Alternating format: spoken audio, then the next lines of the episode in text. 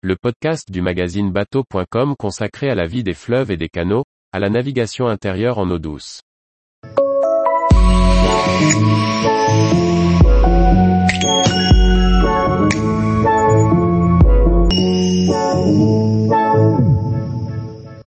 Vigicru, un outil d'alerte et de suivi des crues à savoir utiliser.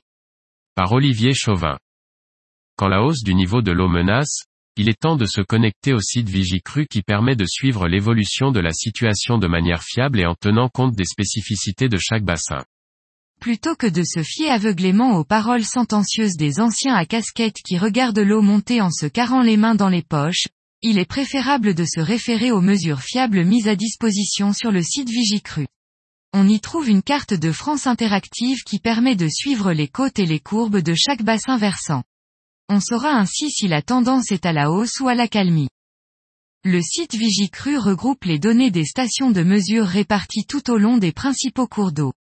La page d'accueil ouvre sur une carte de France qui utilise le code habituel de vigilance à quatre couleurs, vert, jaune, orange et rouge. Un clic permet de zoomer sur le bassin versant qui vous intéresse. Rappelons qu'un bassin versant est constitué de l'ensemble des affluents d'un cours d'eau principal. Une fois celui-ci affiché, on peut pointer sur chaque station de mesure pour afficher un tableau des côtes ou une courbe reflétant la situation en cours. À partir de ces courbes il est relativement aisé d'extrapoler l'évolution pour les heures ou les jours à venir. Bien sûr, une bonne expérience de la voie d'eau concernée permet d'affiner la lecture et de mieux estimer la vitesse de propagation de l'onde de crue.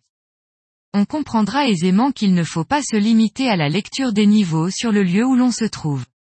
Une hausse en amont va immanquablement se répercuter en aval, tandis qu'une hausse en aval peut créer une retenue qui va ralentir la baisse.